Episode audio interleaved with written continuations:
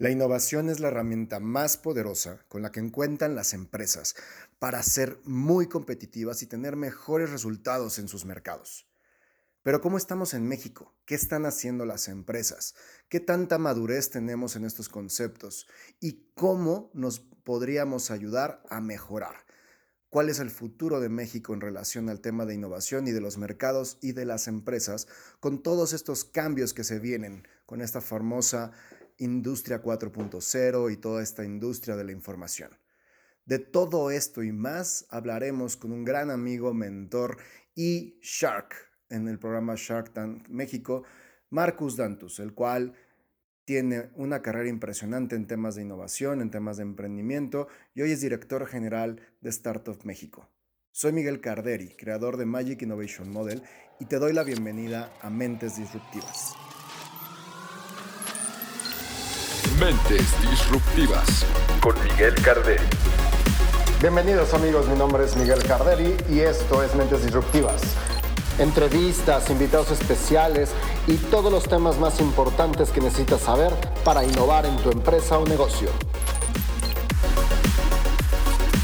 Síguenos en Twitter e Instagram como arroba Miguel Carderi y Facebook Miguel Carderi Oficial. Pues bueno, primero que nada, gracias por recibirme, Marcus. Eh, no sé si te acuerdas, pero en el 2012 tú me acompañaste a un primer curso de mi metodología y en el, y en el camino platicamos, tú me platicaste que tenías la intención de abrir un centro de innovación y emprendimiento. Acabas de, salir de Guaira y traías este, este sueño yo incluso yo también te, compartí el hecho que quería escribir un libro. Y, pues hoy en día yo tengo dos libros y tú tienes un imperio en, emprendimiento. Son siete ya centros a nivel nacional y acabas de abrir Brasil, ¿no? Acabamos de abrir Sao Paulo, sí. ¿Qué ha pasado de ese momento ahorita en Marcus Dantus? Uy, mi hermano, si te contara. Este, mira, de entrada te platico, yo todavía no me salía de Guaira cuando te acompañé, pero estaba ya con ya planes de salirme. Sí, sí, sí. Y ya traía una idea de hacer algo un poquito más relevante, ¿no? Eh, la, verdad es que eh, la idea original pues, se, plasma porque queríamos hacer algo que realmente genere gravedad en el ecosistema. Que, y, con gravedad no me refiero a algo grave, sino algo que, gravitacional. Eh, en México pues habían ya muchas incubadoras, habían ya varias aceleradoras, pero todas eran muy chiquitas.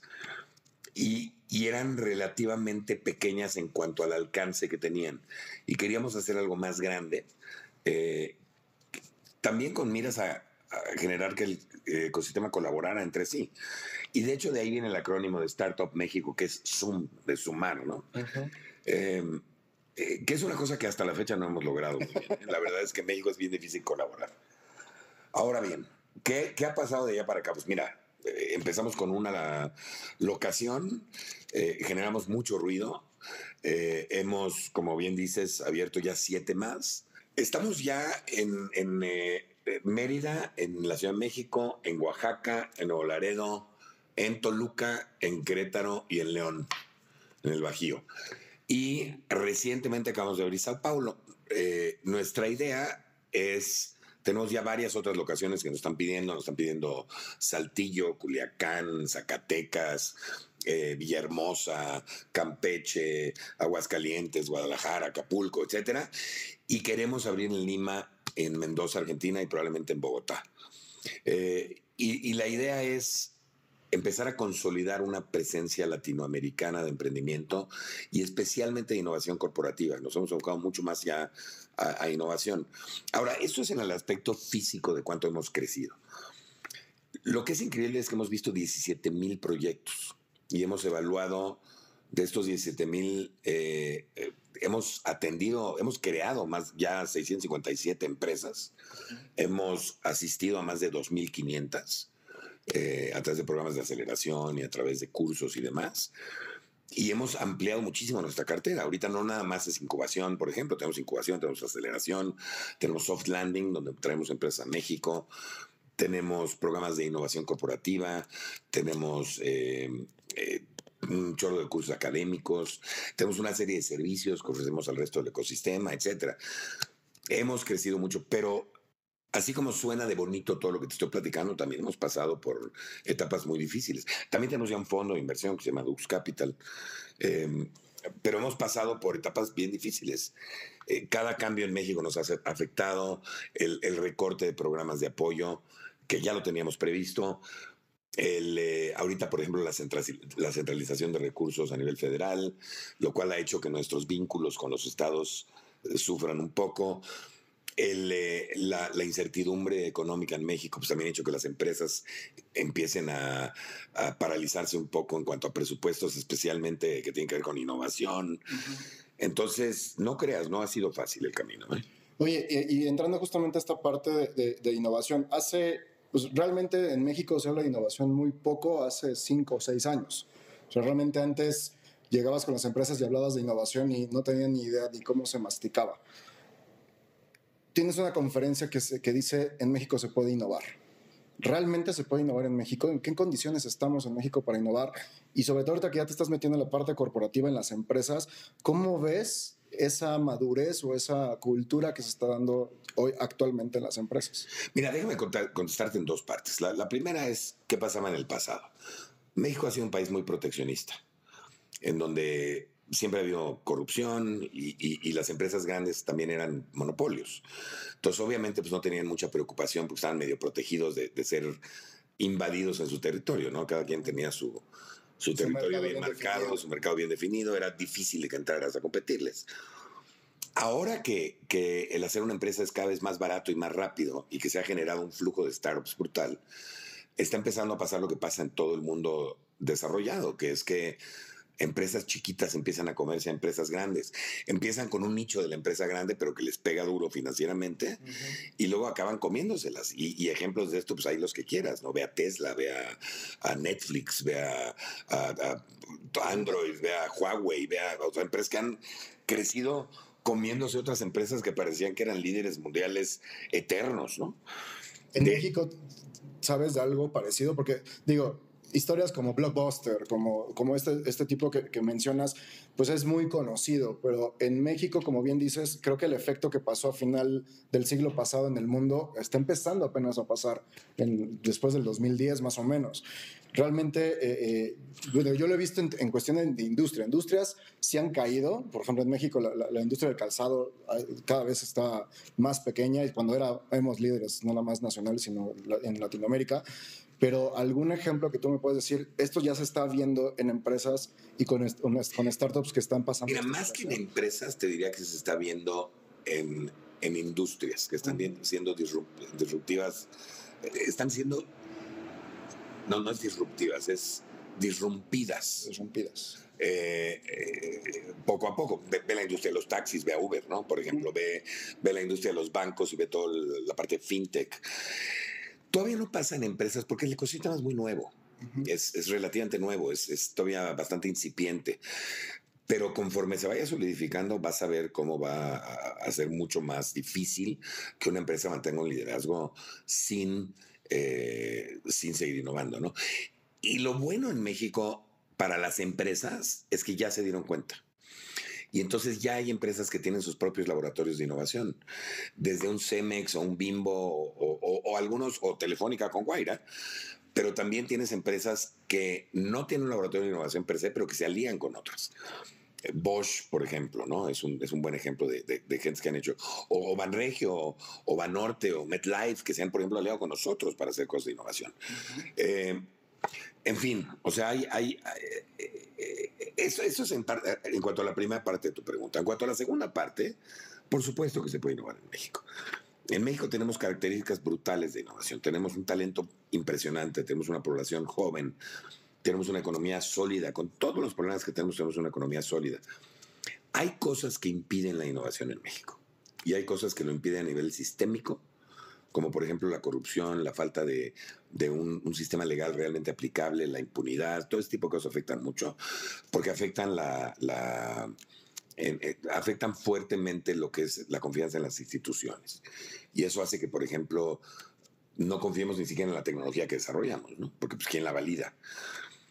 Pero también hay cosas culturales eh, que poco a poco han ido desapareciendo y tengo la esperanza que sigan desapareciendo Pero, por ejemplo, México es un país que le, los científicos van mucho más a la ciencia básica que a la ciencia aplicada, donde eh, el fuerte y, se, caracteriza, el, Sistema Nacional de Investigadores se caracteriza, se caracteriza perdón, por, por buscar publicaciones y no patentes, eh, donde hay un grupo fuerte en universidades, especialmente públicas, donde, viene el desarrollo fuerte, que prefiere no venderse y no comercializar porque están en contra de convertirse. Esta idea todavía este, pseudo, o pseudo comunista de, los 60, o sea, hay, hay cosas que, que, están cambiando, pero están cambiando más lento que otras. Eh, y eso obviamente impide parte de la innovación. Y bueno, el problema de siempre, ¿no? El problema de ser un país cortoplacista que cada seis años renueva y renueva y renueva en vez de tener un plan a largo plazo. La receta está puesta y está puesta clarísima por varias economías en el mundo. Tú ves las economías como Irlanda, como Corea del Sur, como Malasia, Singapur, Israel. O sea, son economías que se han generado y han crecido y se han desarrollado rapidísimo precisamente por echarle leña al fuego de la innovación, de la competitividad, del desarrollo tecnológico. Ahorita estabas hablando, por ejemplo, vienes llegando, aparte te, vengo casi casi agarrando, bajando del avión, vienes llegando de un país como Israel, este, otro ejemplo, por ejemplo, Corea, que, que, como dices, han invertido tanto en innovación, siendo países tan pequeños y que a veces con condiciones hasta sociales o, militares, que en teoría no deberían de poderlo hacer. Bueno, Corea es mucho más grande que Israel. Israel es mucho más grande que Singapur. ¿Y qué pasa en un país... es como la colonia Polanco. Sí, y, por qué un país que tiene más de 100 millones de, mexicanos, con las diferencias que, puede llegar a tener una, sección del, sur, del centro o, este, o, del norte, ¿por qué no podemos tener esos impactos que pueden tener ese tipo de países tan pequeños que, que en teoría por tamaño no deberían ser tan Porque no hemos tomado la decisión consciente de ser un país innovador. Y yo creo que esto se debe a muchas cosas. Se debe a la, conformidad, a la conformidad del mexicano, se debe a la comodidad de tener Estados Unidos arriba, se debe a que tenemos un mercado tan vasto y tan amplio y, con tantos recursos que nos da flojera, este, porque hemos vivido muy cómodos, que tenemos un clima privilegiado, tenemos, tenemos muchas cosas a favor. El ejemplo de Israel es perfecto. Israel es un desierto, no hay recursos no tienen un mercado interno y tienen alrededor millones de enemigos.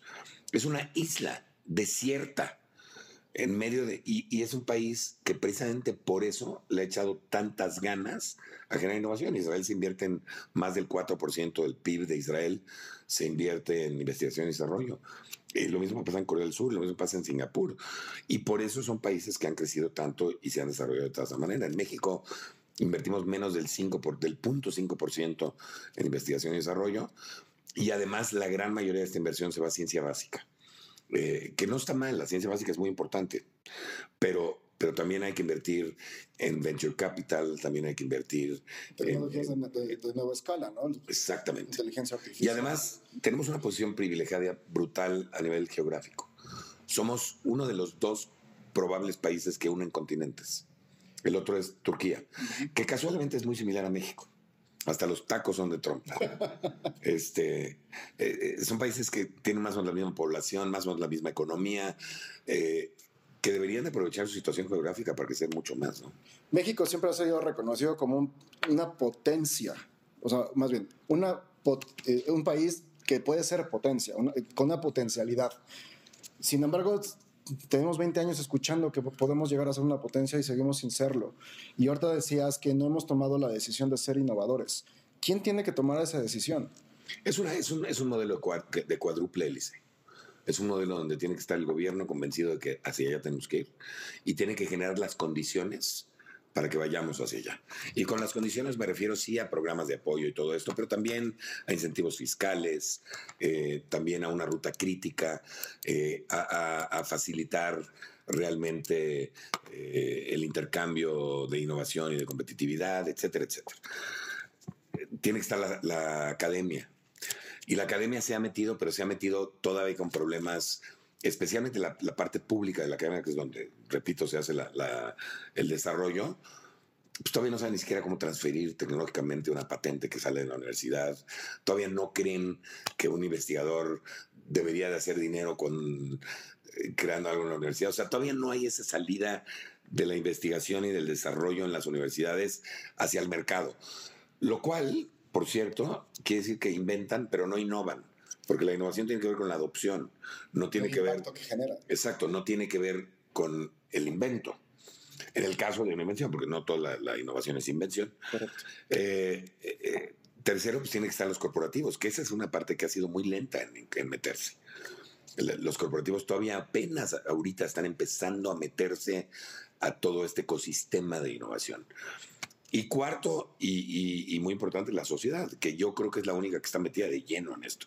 Especialmente el cambio cultural que ha habido pues, cuando tú y yo salimos de la universidad. pues, la gente quería trabajar en empresas grandes como gerente de marca. Sí, ese era era el plan de vida. exacto. Durar 30 años en la empresa. Y, y ahora los chavos, la, la gran mayoría de los chavos están buscando generar eh, sus propias empresas, innovar, volverse los siguientes Zuckerbergs o, o Elon Musk o Jeff Bezos. O sea, y eso es un cambio cultural súper importante. Entrando justamente en ese tema, Y- hace, digo, cuando recién nos conocimos por ahí del 2010, no había, no se hablaba de, de innovación, no se hablaba de emprendimiento y de repente hubo un boom y de repente apareció un ecosistema de cuando, cuando nosotros empezamos las juntas eran los mismos 10 pelados de siempre a nivel nacional y, y ahorita ya no puedes ni contar este, cuántas personas están me- metidas en el ecosistema.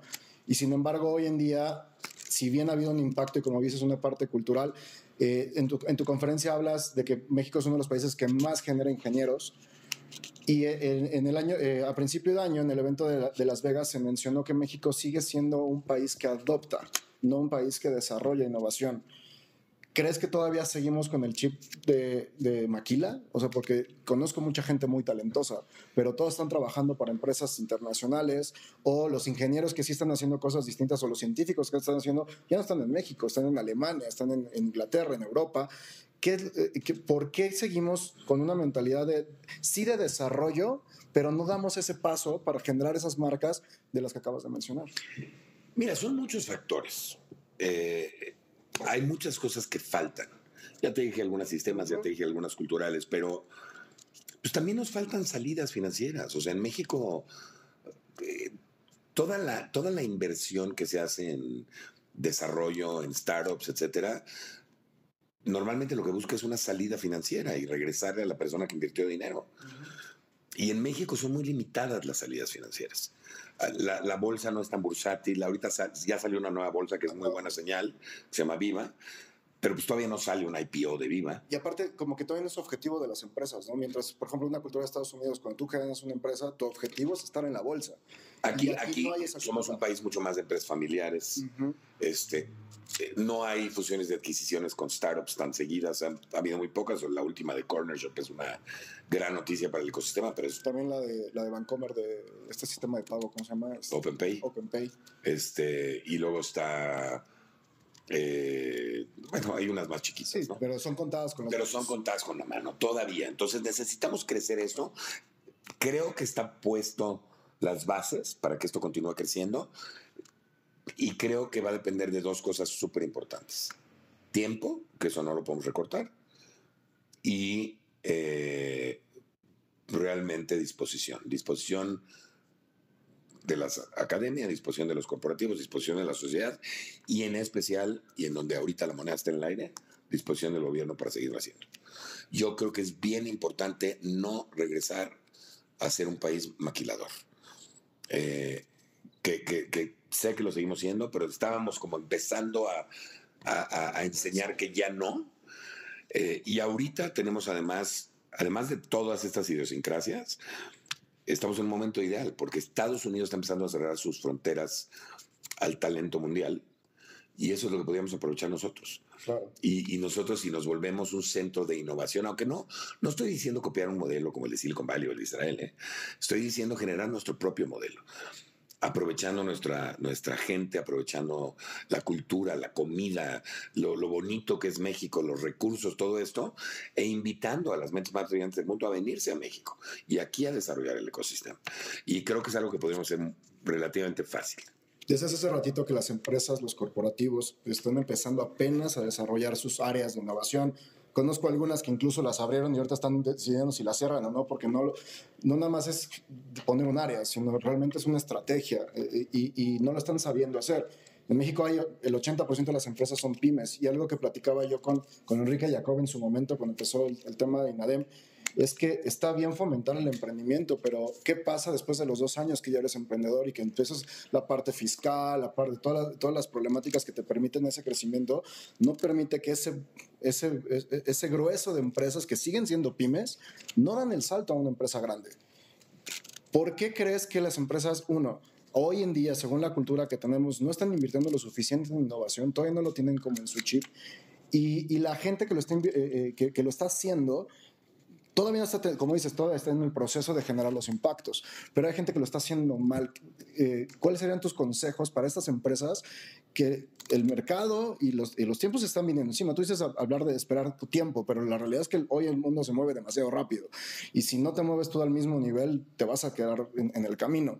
¿Qué podrían hacer estas empresas que, que, estamos hablando de negocios familiares, de negocios este, que medianamente están, están levantando para dar ese, ese brinco ya definitivo a ser un, una empresa ya más... Mira, desgraciadamente, o por suerte, depende de cómo lo veas, vivimos en un mundo que cada vez está más globalizado, uh -huh. en donde lo que tenemos que entender es que ya no podemos seguir con la frase del que no tranza, no avanza y ese tipo de cosas. Estamos compitiendo con empresas globales. Entonces, no podemos hacer las cosas como lo hacíamos en México de una manera cerrada. Las empresas tienen que entender que la competencia puede venir de Israel o de Estados Unidos o de Irlanda o de Nigeria.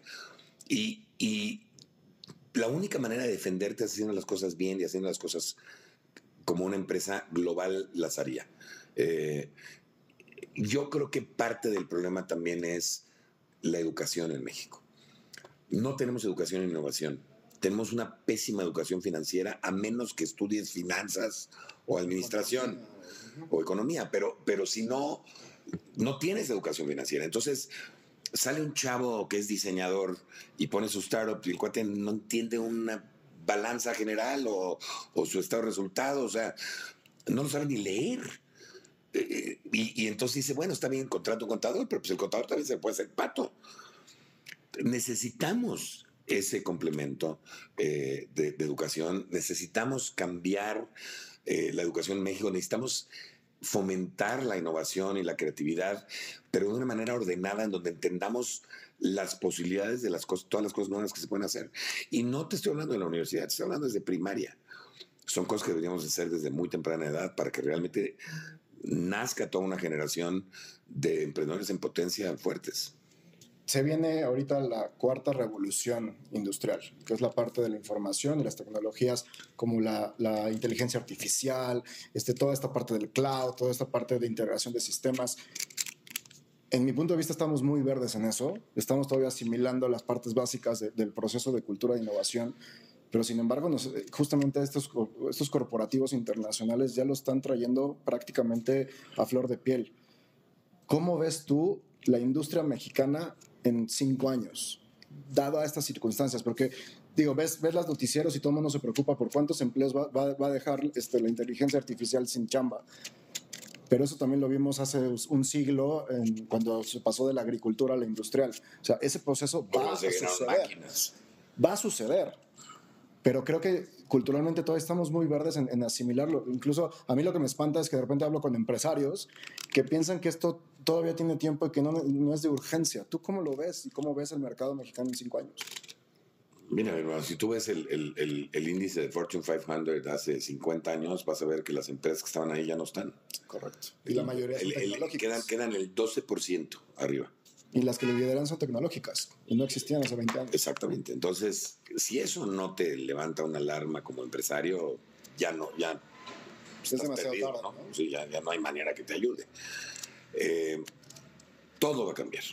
La manera, eh, industrias eh, de servicio van a cambiar. Las, la, eh, todo lo que es eh, la industria pesada va a cambiar. La, o sea, todo va a cambiar. Y de hecho no va a cambiar, ya cambió. Lo que pasa es que la gente no lo ha visto. Pero si te metes un poquito a ver lo que está pasando, si te vas a exposiciones de tecnología, vete al CES en Las Vegas, vete al Mobile eh, World en Barcelona, al Mobile World Congress, vete, o sea, no van a creer lo que está sucediendo. Yo ya he visto robots que tocan música, taxis aéreos que son drones que no tienen conductor. O sea, eso ya existe, ya es real. Obviamente todo tipo de robótica y de Internet de las cosas y de Big Data son cosas que van a revolucionar por mucho esto. Se van a abrir millones de trabajos de alto valor agregado. Y sí, en efecto, los trabajos de bajo valor agregado se van a ir perdiendo. Pero esto es una buena noticia si lo adoptamos bien. ¿Por qué es una buena noticia? Porque los trabajos de bajo valor agregado no distribuyen bien la riqueza. Un, un albañil gana muy poquito en relación a una persona que da un servicio. Una persona que da un servicio gana muy poquito en relación a una persona que tiene la capacidad de desarrollar un startup. O un ingeniero que, que desarrolla nueva tecnología, o, o un eh, ejecutivo que desarrolla una metodología, o sea, o un modelo de negocios. Eh, mientras el problema no es tanto eso. El problema que yo veo es que por el nivel de educación que tenemos en este país y en muchos países como México, Sí, no sí, nada sí, más México, eh, va a haber gente que se va a quedar muy rezagada, muy rezagada, porque es muy difícil convertir a un panadero en un cuate que pueda hacer big data si no has pasado por una serie de pasos en medio. Es muy diferente, muy difícil convertir a un albañil en un cuate que aplique o instale Internet de las cosas. O sea, e- esa es la gente que yo creo que el sistema va a dejar muy abandonados. Y tenemos que prepararnos para eso. Esa es la gente, no todo el mundo se va a ir y no va a ser de golpe, por supuesto, pero la disparidad entre un trabajo bien remunerado y un trabajo básico mal remunerado cada vez va a ser más grande. Claro. Decías hace rato que la educación tiene que ser desde la primaria. Este, La educación y la innovación. en la parte de la innovación. Hace una semana tuve la oportunidad de dar una conferencia en un evento de una empresa de telecomunicaciones y hablando con su, su director general, decíamos, y no sé si tú estás de acuerdo en ello, antes hablaba que, que el idioma inglés tenía que ser obligatorio y que ya era una herramienta que era parte de, nuestro, de, de nuestra educación. Hoy el lenguaje de programación debería ser ya eh, estar con- eh, contemplado en ese nivel. Desde, desde chicos, y, y conoces, como dices, en, en otros países, chavitos de 10 años, de 7 años, que ya saben programar. Mira, yo no sé si el lenguaje de programación sea algo que tenemos que enseñar. Lo que sí tenemos que enseñar es cómo generar algoritmos de programación. Porque el lenguaje es lo de menos. Lo que tienes que entender es cómo funciona una Claro. computadora. Y, y- y luego ya el aprender a alimentarla pues es como aprender un lenguaje nuevo. Pero, pero, por supuesto, o sea, tenemos que tener en donde enseñemos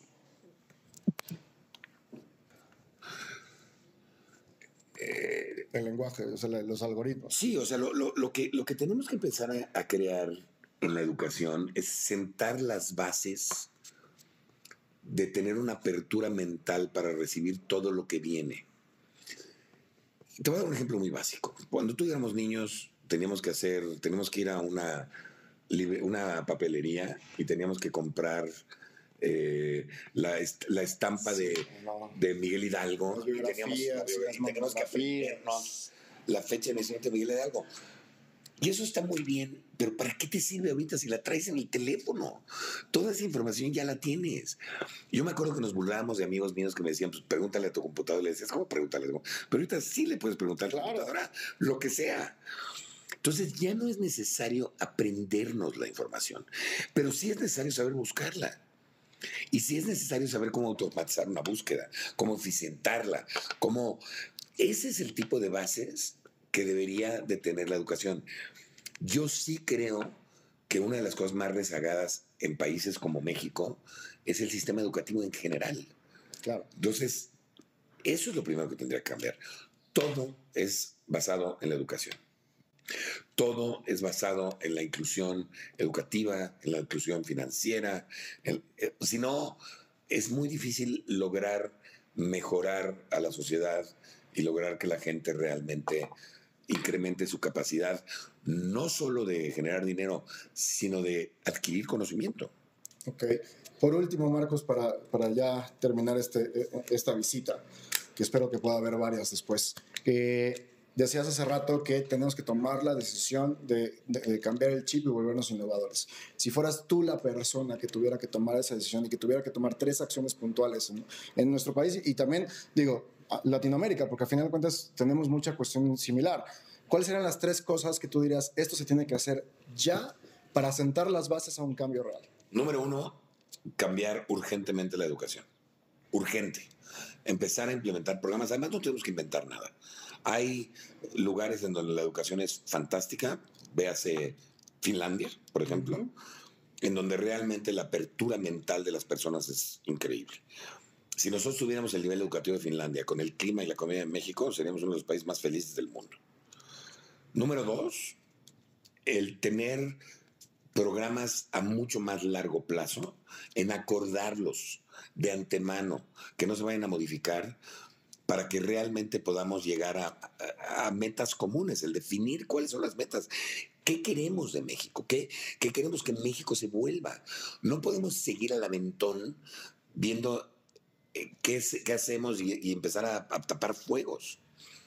Y tercero, y es una cosa que llevo peleando yo mucho tiempo, generar realmente incentivos fiscales reales para que no solo el gobierno invierta en educación, en emprendimiento, en innovación, generar estos incentivos para que las empresas inviertan en innovación, en educación, en emprendimiento, en fondos de capital. Porque de esta manera multiplicaríamos por mucho el dinero, multiplicaríamos por más los incentivos para los emprendedores y para la gente que se involucre en esto y lograríamos con una velocidad brutal un México mucho mejor para todos. Perfecto, pues muchas gracias Marcos, siempre para mí es un placer estar contigo. Igualmente, gracias por la invitación. Gracias amigos, espero les haya gustado esta plática de innovación con Marcos Dantos. Muchas gracias por haber compartido con nosotros este capítulo. Recuerda que cada semana estaremos publicando un capítulo distinto con un especialista o un invitado distinto que enriquezca tu conocimiento en temas de innovación y por supuesto sepas cómo se está aplicando y las tendencias que esto está llevando en el mundo de los negocios. Recuerda seguirme también en redes sociales como Miguel Carderi y meterte a miguelcarderi.com donde podrás adquirir mi libro y puedas enterarte de los diferentes talleres. Además, no olvides seguir a nuestros invitados. En el blog dentro de la página encontrarás un pequeño resumen de lo que platicamos con cada uno de ellos y por supuesto sus redes sociales para que puedas estar en contacto. Muchas gracias y nos vemos la próxima semana.